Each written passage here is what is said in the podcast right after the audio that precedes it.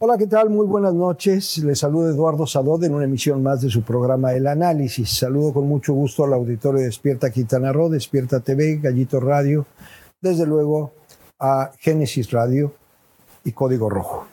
Como ven, siempre nos quitamos el cubrebocas al empezar el programa. No hay que quitárselo de manera permanente, pero gracias a que nosotros tenemos en las instalaciones de Despierta TV el sistema de sanitización eh, de la misma empresa, pues de alguna manera nos ayuda a salir adelante y a disminuir los eh, eh, riesgos de contagio.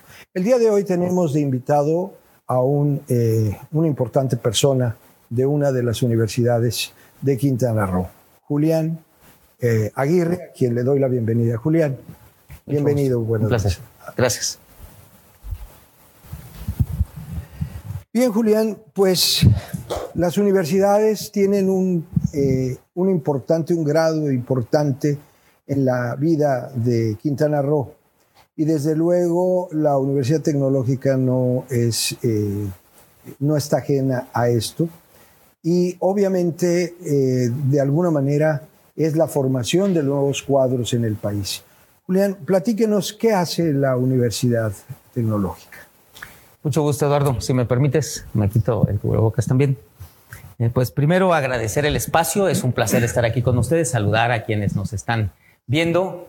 Y nuestra universidad es una universidad eh, vanguardista, es una universidad que tiene un modelo de competencias, adaptándose, por supuesto, a las nuevas generaciones y donde la práctica se privilegia sobre la teoría. Esto significa que un 70% de lo que se ofrece en la universidad está basado en práctica y 30% en teoría. Es un modelo por competencias y nos permite preparar a los profesionistas que atiendan al sector eh, productivo y bajo esa óptica sus carreras están justamente enfocadas a lo que hacemos en, en Cancún, de lo que somos expertos en Cancún y en Quintana Roo. ¿Qué carreras tienen? Tenemos cuatro divisiones, está la división de gastronomía y en nuestra universidad, probablemente tú y el público lo sabe, tenemos dos niveles que ofrecemos, el, nivel de técnico superior universitario y el nivel de licenciatura.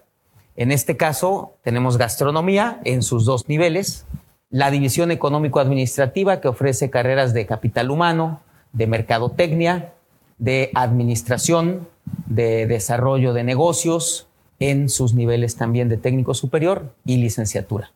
La otra división, la tercera división, es la de turismo, que tiene tres carreras de técnico superior. Una de ellas es la de hotelería, la otra es de desarrollo de nuevos productos y la tercera es la de terapia física. Y como licenciatura tenemos la de gestión turística. Y la división número cuatro es la de ingeniería y tecnologías. Y ahí manejamos todo lo que tiene que ver con mantenimiento, área de instalaciones y una carrera nueva que acabamos de implementar en la generación anterior, el año pasado. Es una carrera de área naval, mantenimiento en área naval, y a esta división se suman todas las de tecnologías de la información, software, y así es como está conformada la Universidad Tecnológica. Y este año justamente iniciamos con un tercer nivel que vamos a ofrecer, que es el de maestrías.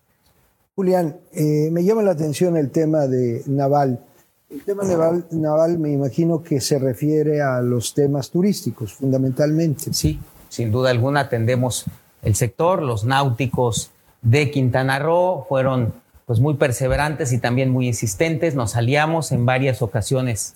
Se hicieron intentos desde el año 2002 más o menos haciendo estudios de factibilidad y afortunadamente en 2020 se consolidó este programa. Tuvimos la primera generación el año pasado y está enfocado justamente a embarcaciones turísticas porque es lo que hay en el entorno y eso es lo que se busca. ¿Cuál es el plan de estudios de esa, de esa, de esa área y desde luego cuántos egresados han tenido y cuál es el, el, el campo de, eh, ¿De aplicación laboral? Sí. sí, los náuticos nos comentan que hay más de 5.000 embarcaciones en el estado que no tienen todavía un profesionista que les permita de alguna manera atender sus necesidades. Por lo tanto, el campo de aplicación será justamente en todas estas embarcaciones que existen en el entorno. Y tenemos un programa educativo que, repito, primero es el técnico superior universitario y luego terminando después de dos años, cuatro meses, empiezan con su ingeniería en mantenimiento, área e instalaciones. El enfoque netamente es de atender las necesidades del área náutica de nuestro entorno. ¿Cuántos años eh, se lleva un técnico y luego cuántos necesita para obtener la licenciatura? En total, ¿cuánto tiempo es y cómo se divide? Fíjate, Eduardo, que eh, nosotros tenemos, ahorita estamos en un proceso de transición que pues también es una buena noticia que nos gusta compartir con, con nuestro público, que tiene que ver justamente con el tema de la, el enfoque tradicional que veníamos manejando desde que se creó la universidad en el año 1997 hasta el año 2018. En el año 2018 logramos convertir nuestra universidad en un modelo que se llama BIS, un modelo bilingüe, internacional y sustentable. Por lo tanto, el técnico superior universitario tradicionalmente es de dos años. Cuando ya se convierte al modelo BIS, son dos años, cuatro meses, porque se incrementa un cuatrimestre. Y para que culminen con su licenciatura o ingeniería, con un año, ocho meses más, es como terminan. Por lo tanto, son en total cuatro años de carrera en cada uno de los programas. ¿Cuánto cuesta estudiar ahí el semestre? Fíjate, Eduardo, y pues a todas las personas que nos ven, somos una universidad pública, una universidad que tiene unas instalaciones muy bien cuidadas, este, muy bien atendidas, pero además vanguardistas. Y es una universidad que nuestro gobierno, el gobernador Carlos Joaquín, y a través de la Dirección General de Universidades Tecnológicas y Politécnicas de la Federación, es un, un modelo que los dos niveles de gobierno alimentan o proveen recursos, son recursos convenidos. Y en, esta, en este formato, esta universidad lo que, lo que tiene es que pues permite dar esta oferta educativa, repito ahora, con bilingüe internacional y sustentable a partir del 2018. Es una universidad pública que tiene una cuota de recuperación.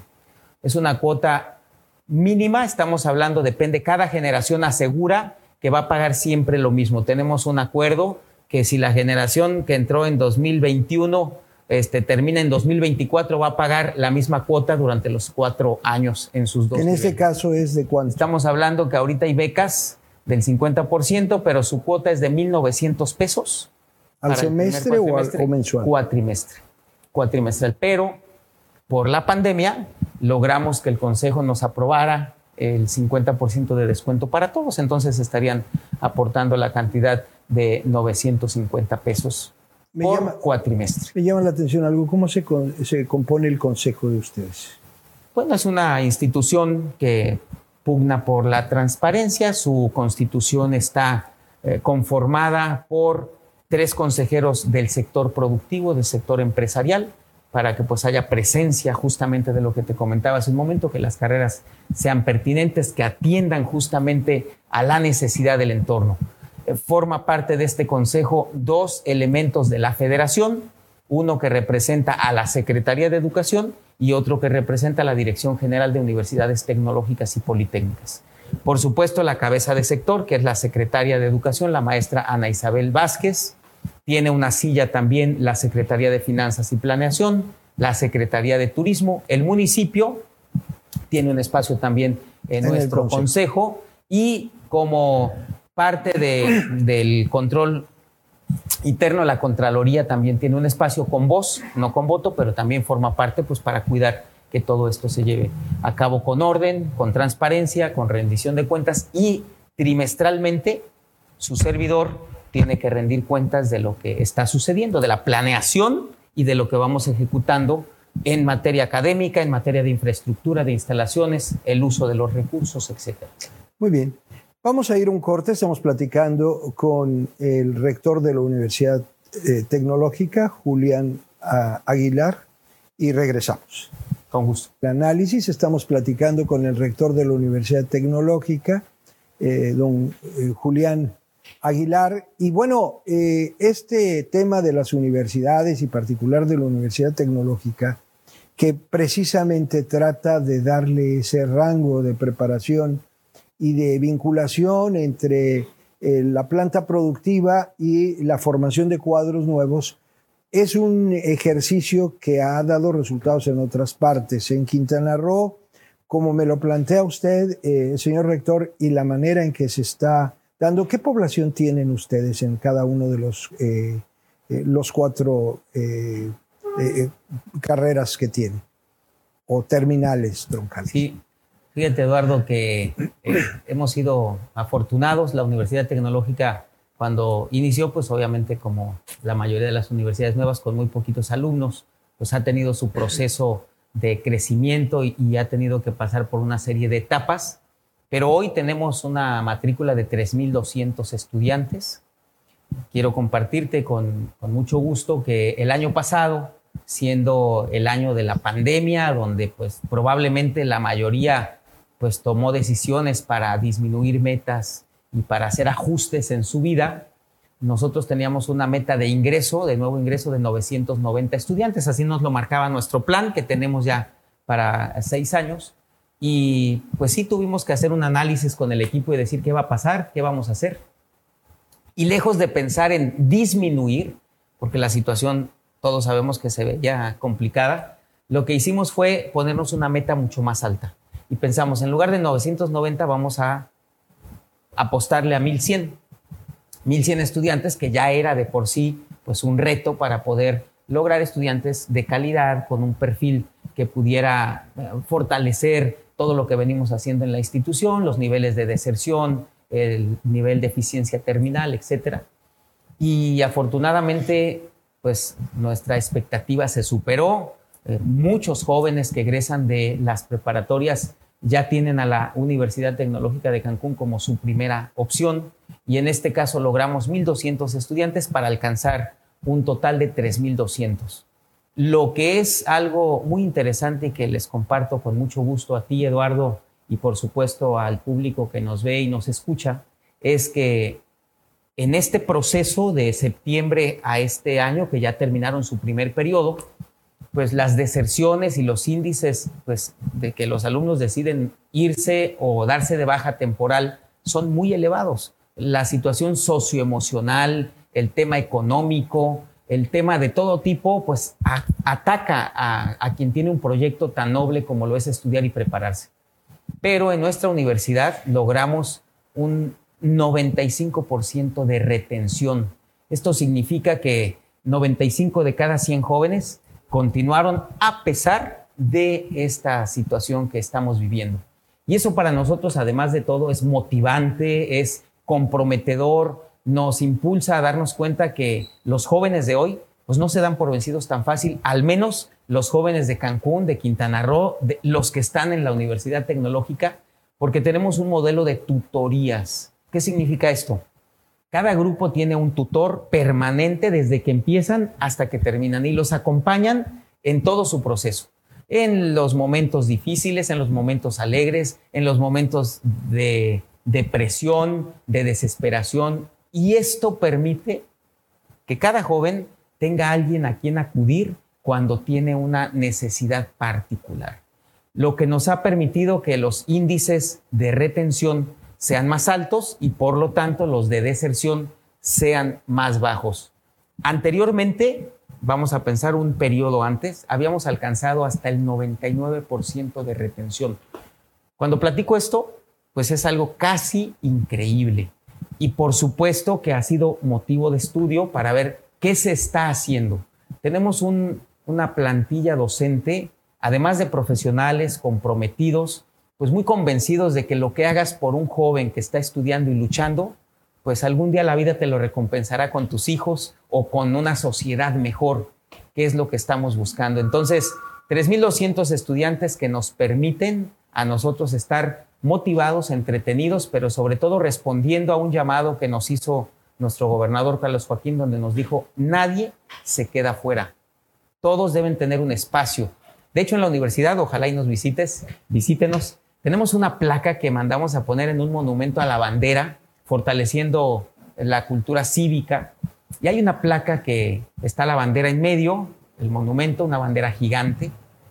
De un lado tenemos nuestro logotipo, el parador fotográfico, y del otro lado hay una placa que dice que los jóvenes quintanarroenses aprendan a soñar en grande. y que las universidades sean el medio para que esos sueños se conviertan en realidad. Eso lo dijo nuestro gobernador en octubre de 2016. Nos gustó y lo materializamos en una placa que cuando pasa por ahí un joven, un padre de familia y lo ven, se convencen. Y entonces esos proyectos cada día se están haciendo realidad. Tenemos un sector productivo comprometido que nos permite también que esa vinculación de la que tú hablabas, como surge este modelo educativo y nuestra universidad, pues los hacen que se sientan atendidos, pero además se incorporan inmediatamente al sector productivo y esto pues los mantiene muy motivados. Julián Aguilar, me llama la atención lo que comentas. Estamos platicando con Julián Aguilar, rector de la Universidad Tecnológica aquí en Cancún. Julián, me llama la atención un punto y quiero eh, eh, expresarlo en este sentido. Eh, los ejemplos en otras instituciones, tengo de cerca el caso de la Universidad Nacional Autónoma de México, la UNAM, al ver este proceso de dar clases a distancia, de retomar desde una perspectiva distinta lo que significa el proceso de enseñanza y aprendizaje a nivel eh, eh, educación superior, es eh, la oportunidad, o, o, por lo menos algunas escuelas, particularmente la Facultad de Derecho de la UNAM, tuvo la oportunidad de ampliar su matrícula con esta eh, nueva eh, situación de pandemia, incrementar la matrícula sin, sin, necesidad de incrementar más su planta docente. Yo no sé si esto lo tenga contemplado la Universidad Tecnológica, si se puede ampliar, porque esto abre, primero abre la posibilidad de que alumnos que difícilmente podían tener recursos para trasladarse y tomar clases en una universidad, ahora los destinan a una red social y si pueden tener a una red social acceso Ojo, no perdamos de vista que muchos no tienen computadora, pero se allegan el recurso o tratan de hacerlo con dificultad. Eso también hay que reconocerlo a través de celulares. ¿Qué tiene planteado la Universidad Tecnológica para aprovechar o sacarle tajada a un problema tan grave como es la pandemia y las clases a distancia o, con las plataformas que conocemos? Eduardo, eh, estimada audiencia, nuestra planeación estratégica está en un primer plano para que sea presencial, porque nuestro modelo así nos lo exige. Y nuestro proyecto de cada año es pensando en que los estudiantes van a estar en la universidad y tenemos que ofrecerles un espacio digno, un espacio seguro, cómodo, amplio. Sin embargo, tienes razón, en esta modalidad en la que nos encontramos ahora por las necesidades de pues seguir dando clases a través pues de los medios de comunicación y de las plataformas, lo que hemos hecho es pues no limitar el número de, de alumnos que ingresen, pero siguen siendo grupos de entre 20 y 30 estudiantes. O sea, un profesor, como el que te decía, un tutor o los profesores de cada materia atienden entre 20 y 30 estudiantes. ¿Por qué? Porque para nosotros es muy importante la calidad educativa. No es lo mismo que un profesor atienda a 20 que a 50 estudiantes. Es diferente. De hecho, nuestros profesores, aún en esta modalidad y con 20, 25, 30 estudiantes, es más trabajo el que tienen que hacer para poder atender a la comunidad universitaria. Lo que te quiero decir es que estamos abiertos a tener más matrícula. Bienvenidas y bienvenidos todos aquellos que quieran estudiar en la universidad. Repito, es una instrucción de nuestro gobernador. Nadie se queda fuera pero sí nuestros grupos están conformados por este número de estudiantes para que la calidad no merme, para que tengan una atención cercana y que los profesores pues no se vean en dificultades por el exceso de estudiantes. Entonces, sí hemos tenido más matrícula, estamos ahorita en el proceso de captación para el año 2021, nuestro próximo examen, el primer examen de este año es el sábado próximo y el 8 de mayo es el segundo examen pero nuestro objetivo, nuestra meta es que el formato y el modelo que tenemos se mantenga y que esto permita que la calidad pues también sea la misma, aún siendo en la distancia. Julián Aguilar, estamos platicando con Julián Aguilar, rector de la Universidad Tecnológica de Cancún. Julián, ¿tiene la Universidad Tecnológica el sistema de universidad abierto? ¿Funciona? No, lo tienen planteado, no les interesa, vale la pena. ¿Qué opinión tiene? No lo tenemos precisamente porque nuestro modelo de competencias exige que la práctica sea mayor que la teoría. Nuestras carreras todas tienen un porcentaje mayor de práctica. Y esto en el sistema abierto y en la modalidad que planteamos no se puede cumplir y no podemos ofrecerle este tipo de carreras eh, en esta modalidad porque estaríamos obviamente perdiendo mucho de lo que el modelo ha garantizado que le da a quienes estudian con nosotros. No estoy diciendo que no sea posible, pero como dependemos de un subsistema que a nivel nacional maneja 180 universidades, no somos autónomos y nos tenemos que apegar a este tipo de, de modelos que son de alguna manera uniformes o estandarizados a nivel nacional. Este modelo que nosotros tenemos viene de Francia y de Alemania. Ha dado resultados muy positivos y en México ya con los 27 años que lleva ya funcionando, casi 28, pues también ha tenido ya un posicionamiento muy importante. Actualmente tenemos a nivel nacional más de 350 mil estudiantes en el subsistema. Es un subsistema robusto. En el caso nuestro, más de 14 mil egresados en la Universidad Tecnológica que hoy pues son quienes mueven mucho de la industria de nuestro entorno. Dependen, entiendo, directamente de la Dirección de Educación Tecnológica del país. Eh, hay una Dirección General de Universidades Tecnológicas y Politécnicas que esta a la vez depende de la Subsecretaría de Educación Superior de la Secretaría de Educación. Del secretario Luciano, ¿no? De, exacto, Luciano Concheiro, exacto. Concheiro.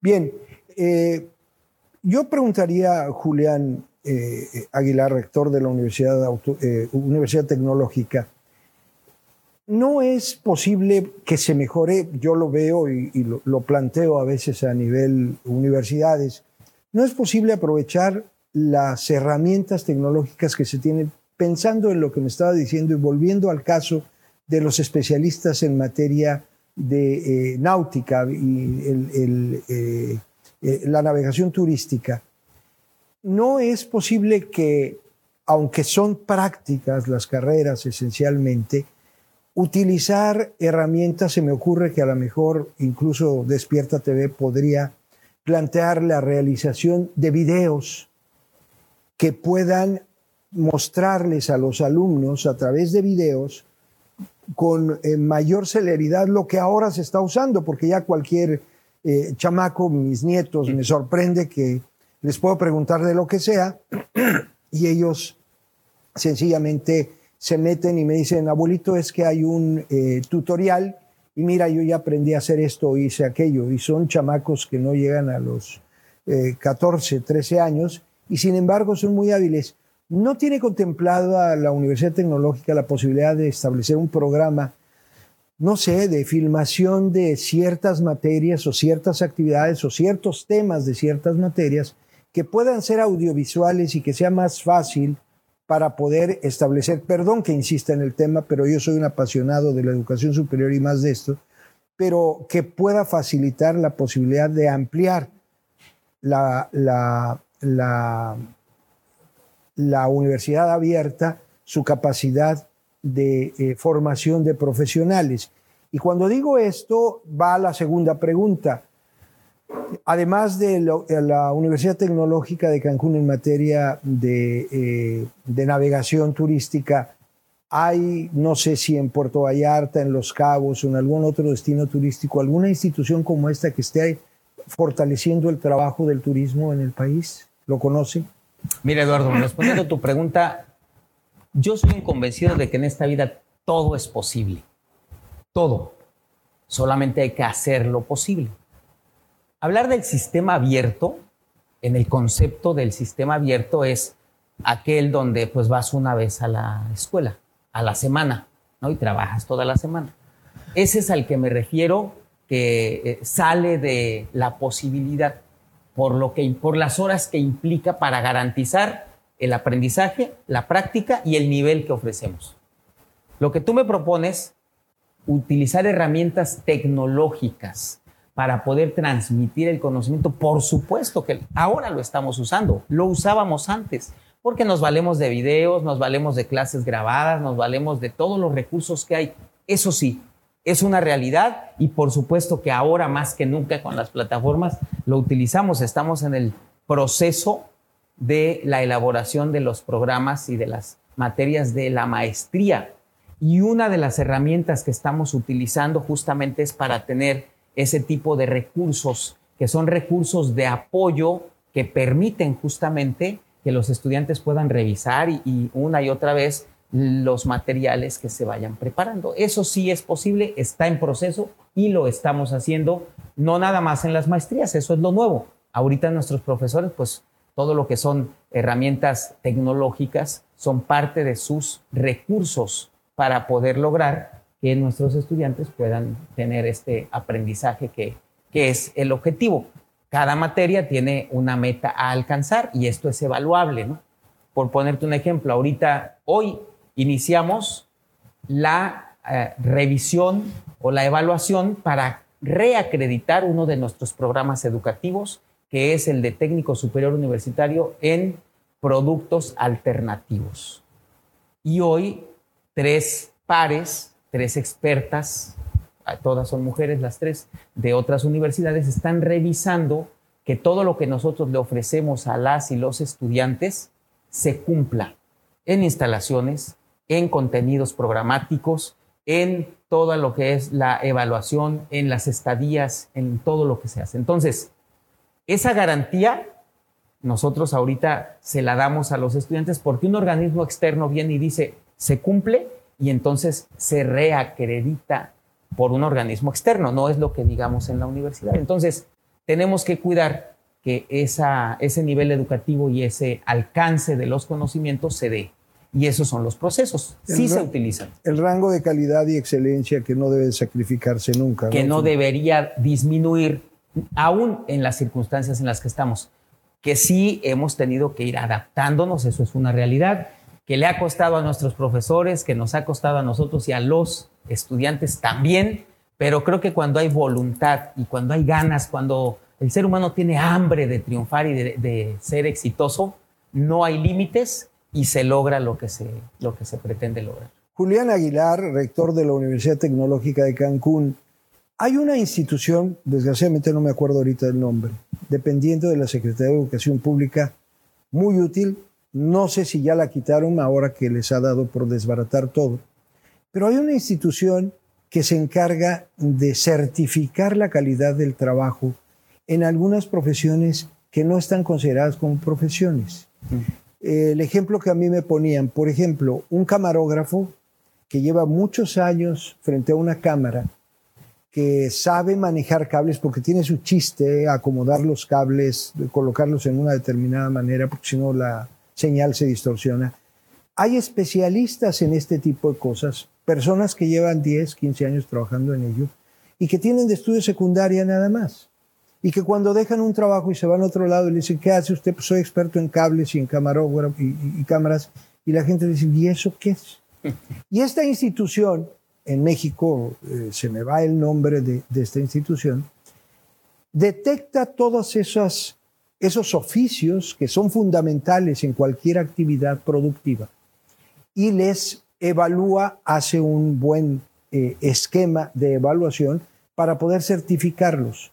¿No sería conveniente que la Universidad Tecnológica de Cancún buscara el nexo con esta institución y a lo mejor ser, porque lo necesitamos en Quintana Roo, ser eh, a través de un convenio con ellos el eh, brazo en Quintana Roo para poder certificar, estoy pensando a los expertos en atención eh, a turismo acuático, mm. Porque quiero decirles que no es lo mismo ser guía de turistas en tierra que ser guía de turistas eh, en, en, una región acuática donde tienen que meterse a snorkelear o a bucear. Estoy pensando, perdón, por ejemplo, a quienes están eh, realizando una serie de actividades en materia de navegación, o a quienes están realizando una serie de actividades de animación a los turistas cuando hay hoteles que tienen all inclusive y que tienen una serie de actividades. Ese tipo de profesiones o de oficios se quedan en el aire. Y cuando en momentos como este de pandemia la gente se queda sin trabajo, a veces no basta una carta, oye, pues ¿qué te doy? Te doy una carta de recomendación de que, de que eras animador y pues animador, ¿qué es? Pues para quien no conoce no es nada. ¿Qué probabilidades hay de que hagan esto? Y creo, y qué tan necesario perciben ustedes que sea. Fíjate, Eduardo, que ahorita que comentas este organismo, estoy tratando de relacionarlo con lo que conozco y tenemos, probablemente sea el conocer.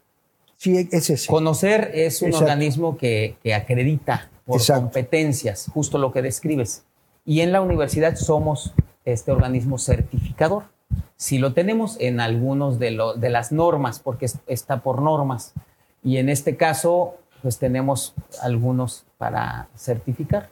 Entonces, acreditamos a todas aquellas competencias, pues que las personas son evaluadas, por supuesto, por expertos y entonces es como se hace. Pero sí, ya somos organismo certificador. Eh, ha, pasado, cada día eh, que pasa, pues ha, ha, sido menos, porque, por ejemplo, te comentaba que la Universidad Tecnológica de Cancún, su modelo es por competencias también, ya como tal, en su proceso formativo. Pero hay varios organismos certificadores en Cancún y el conocer sigue vigente, este, acredita a las personas, les extiende su, su certificado y sí, sí ayuda muchísimo.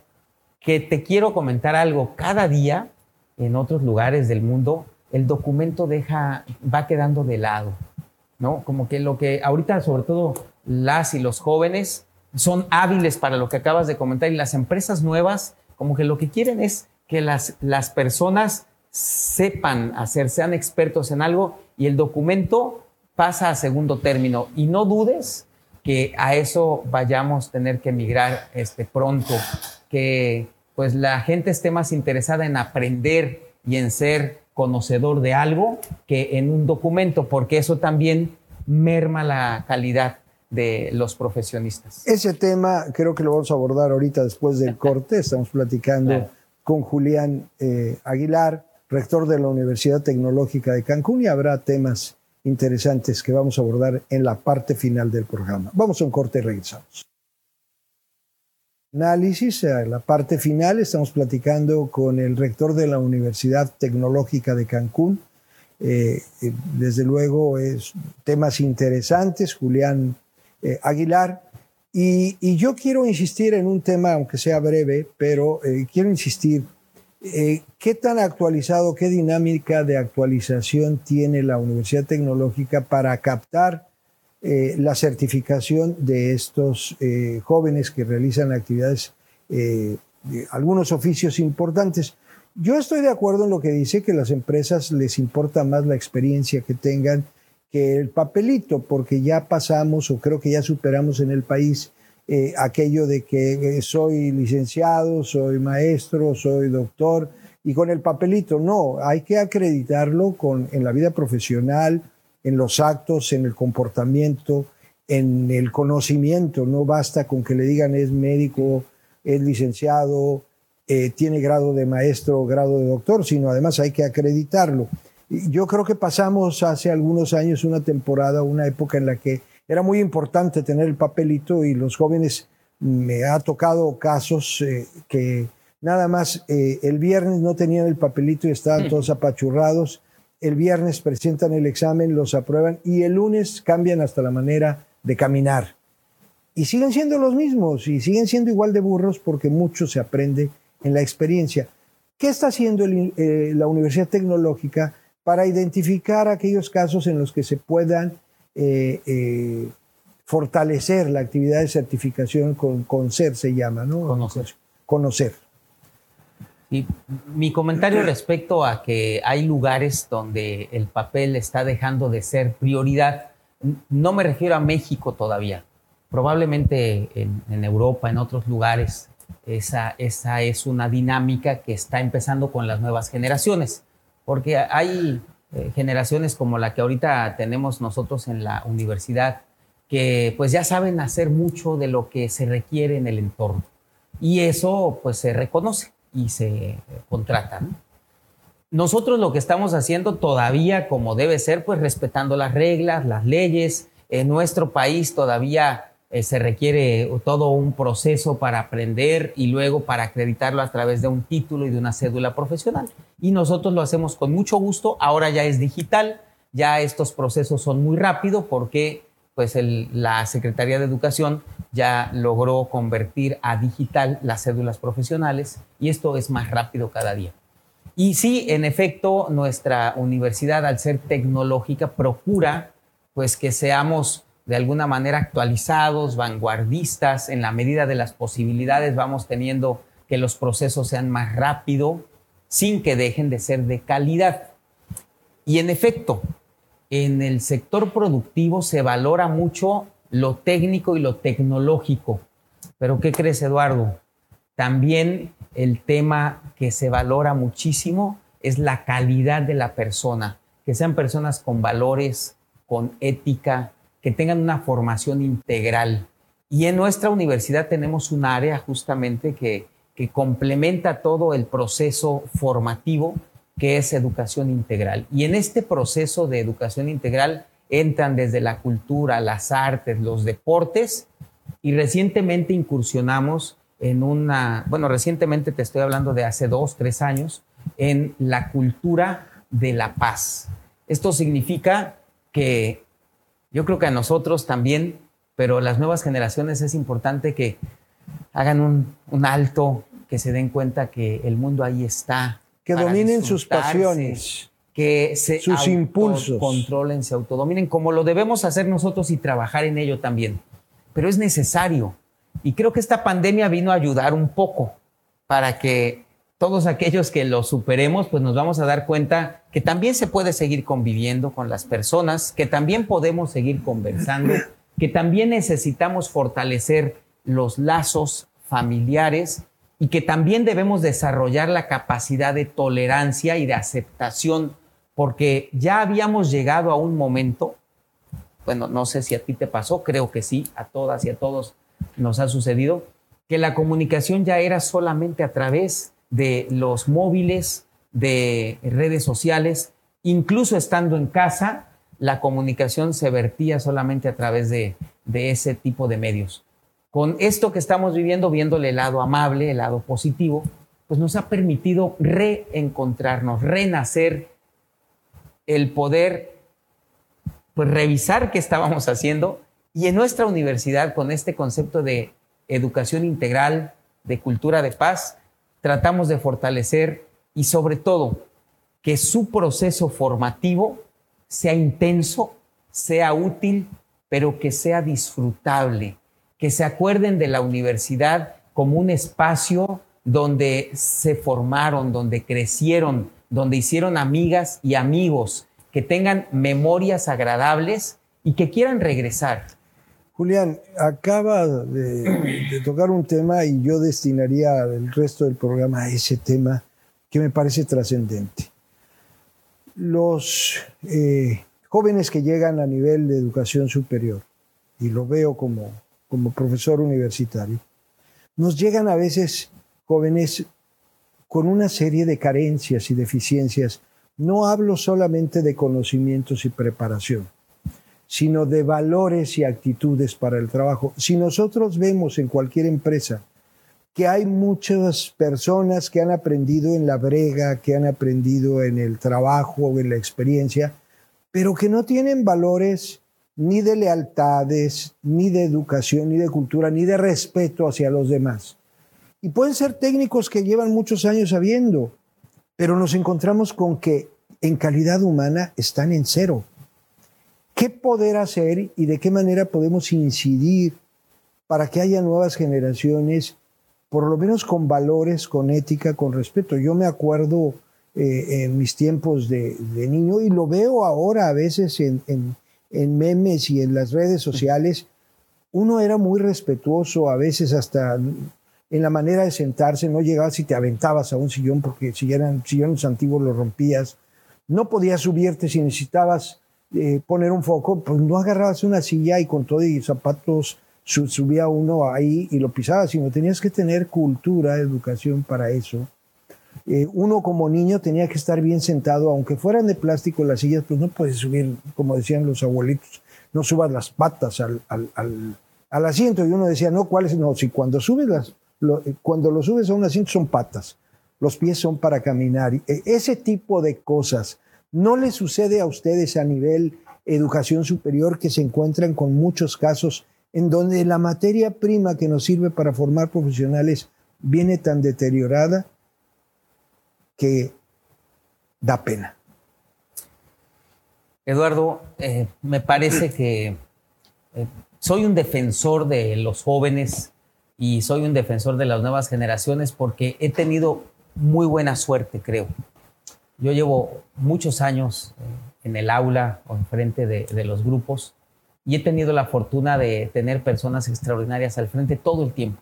Siempre habrá sus excepciones, pero la mayoría me parece que son personas que saben adaptarse y comportarse dependiendo de la circunstancia y el momento hablando de la Universidad Tecnológica de Cancún, tenemos jóvenes respetuosos, cuidan su institución, es una universidad limpia, no tiene nada que, esté manchado, que, esté eh, grafiteando, y eso nos habla de una cultura al interior del campus. Son eh, jóvenes, por supuesto, que probablemente si traen algún hábito de esta naturaleza como el que tú mencionas, pues ahí van aprendiendo de sus maestros, van aprendiendo de, la convivencia, de, sus compañeros. con sus compañeras y compañeros. Y si alguna vez detectamos casos, han sido corregidos y son personas que pueden perfectamente cambiar esos hábitos por unos mejores. Lo que sí puedo decirte es que la mejor manera que hay, la mejor forma que hay de que una persona pueda eh, corregir o pueda mejorar si tuviera esos, esos hábitos de irreverencia o de faltas de respeto o falta de valores, la única forma que hay de contribuir para que haya una mejora es con el ejemplo.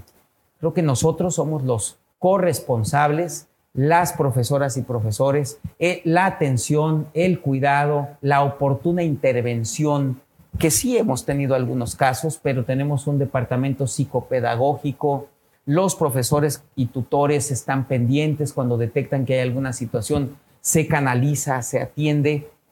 Y cuando a una persona, Eduardo, tú te le acercas y le preguntas, todo está bien, vamos a platicar esta conducta o este comportamiento que la motiva, todo se transforma porque te das cuenta que a alguien le importa. Y este programa de tutorías en la Universidad Tecnológica funciona muy bien porque pues no hay ser humano en, el planeta no hay ser humano que hablando se pueda entender.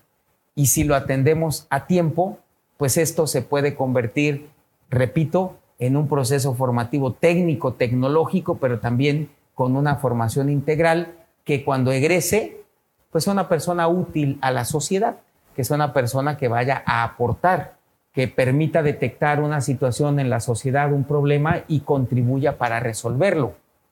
Ahora, nos damos con que no sea él o ella el problema, que ya con eso están haciendo un trabajo de construcción de mejora en el entorno. Pero sí es importante que la capacitación se dé, que nuestras profesoras y profesores estén constantemente siendo capacitados en el, en el tema socioemocional, en la detección de estas situaciones y pues eso es lo que nos ha ayudado para que pues con esa preparación puedan a tiempo intervenir, ayudar y sobre todo pues que juntos podamos sacar adelante a cada una y a cada uno de los jóvenes que deciden estudiar con nosotros. Híjole, Julián eh, Aguilar, rector de la Universidad Tecnológica, se nos agota el tiempo y hay una gran cantidad de temas que tienen que ver con esta institución. Eh, se me queda en el tintero eh, el seguimiento que le dan a sus egresados, cuál es el grado de ocupación que alcanzan, eh, el perfil de sus profesores, de su planta académica. Eh, una institución educativa como esta debe tener no solamente su cuerpo docente, su cuerpo administrativo, su personal académico, sino a veces, a veces para poder fortalecerlo, un centro de investigación que alimente esas materias que, y, y detecte, identifique estos para hacer diagnósticos en, en, en, tierra, para poder ver qué más se puede hacer. Todo eso se nos queda en, el tintero, eh, señor rector, pero yo quisiera que, que lo quiero comprometerlo a, a más adelante, eh, tener una charla nuevamente sobre eh, la Universidad Tecnológica, porque mire usted, auditorio que nos escucha, el realizar este tipo de actividades y de ejercicios y las instituciones educativas como estas dicen mucho de su sociedad, dicen mucho del destino turístico, dicen mucho del municipio de Benito Juárez y dicen mucho del estado de Quintana Roo y de quienes vivimos en él. Y yo creo que tenemos todos una gran responsabilidad también con nuestras instituciones educativas y este es un caso específico. ¿Algo que quiera agregar, señor rector? Muchas gracias. Pues primero eso, eh, agradecer el espacio, Eduardo, una plática muy amena. Gracias por tu tiempo, gracias al estudio, a, pues aquí al tema del análisis, al programa. Y me sumo a este eh, próximo evento que pudiéramos tener o, plática de los temas que tú quieras. Pero no puedo irme de aquí sin decirte que pues es importante que una universidad como la nuestra no fuera posible si no tuviera el apoyo y el respaldo de nuestras autoridades. Eso es fundamental. Un gobernador que crea en la educación superior y que le apueste para que pues tengan alternativas de prepararse las nuevas generaciones, yo creo que es algo, es un legado y es una política pública de calidad que será el mejor legado que pueda dejar el gobernador Carlos Joaquín. Y número dos, que la situación en la que nos encontramos y, este entorno, yo diría, complicado, este, que no nos detenga, que no sea un factor para desanimarnos ni para que se desanime nadie. Nosotros desde la Universidad Tecnológica estamos fortaleciendo a Cancún, Queremos que sea una ciudad con personas que, la hagan más grande, más fuerte, más bonita, más próspera. Por supuesto que le apostamos al desarrollo de Quintana Roo y juntos somos la fuerza de México, nuestro país tan querido, que tanta falta nos hace y que hoy más que nunca nos toca seguir instrucciones, escuchar, usar el cubrebocas cuando salgamos, quedarnos en casa. Vamos a salir de esta y estoy seguro que nos espera un futuro brillante y mientras tanto hay que prepararse. Y para eso está la Universidad Tecnológica de Cancún. Muchas gracias eh, por sus palabras, eh, señor rector Julián eh, Aguilar. Yo le agradezco mucho y sí, vamos a tener algún otro programa de esto. Otro de los temas que me brinca, el hablar de una universidad tecnológica, esta palabra o este nombre compuesto de universidad y, y tecnológico que que habíamos visto a lo largo de la historia, el choque de los conceptos entre una universidad, a mí me parece que aglutinarlos de los dos es un enfoque muy eh, diferente a los enfoques de educación superior que se han dado. Vamos a platicar mucho de eso. Bueno, pues eh, yo quiero agradecerle al equipo de producción, a los camarógrafos, al equipo de audio, a todos el esfuerzo por llevar a cabo este programa. Desde luego al auditorio Despierta Quintana Roo, Despierta TV, Gallito Radio, eh, desde luego Radio Génesis y en redes sociales Radio y Radio Bahía. Y desde luego a usted que nos escucha del otro lado de la radio y usted que nos ve del otro lado de su, de su pantalla. Soy Eduardo Sadot. Lo espero en una emisión más del análisis el día de mañana. Hasta la próxima.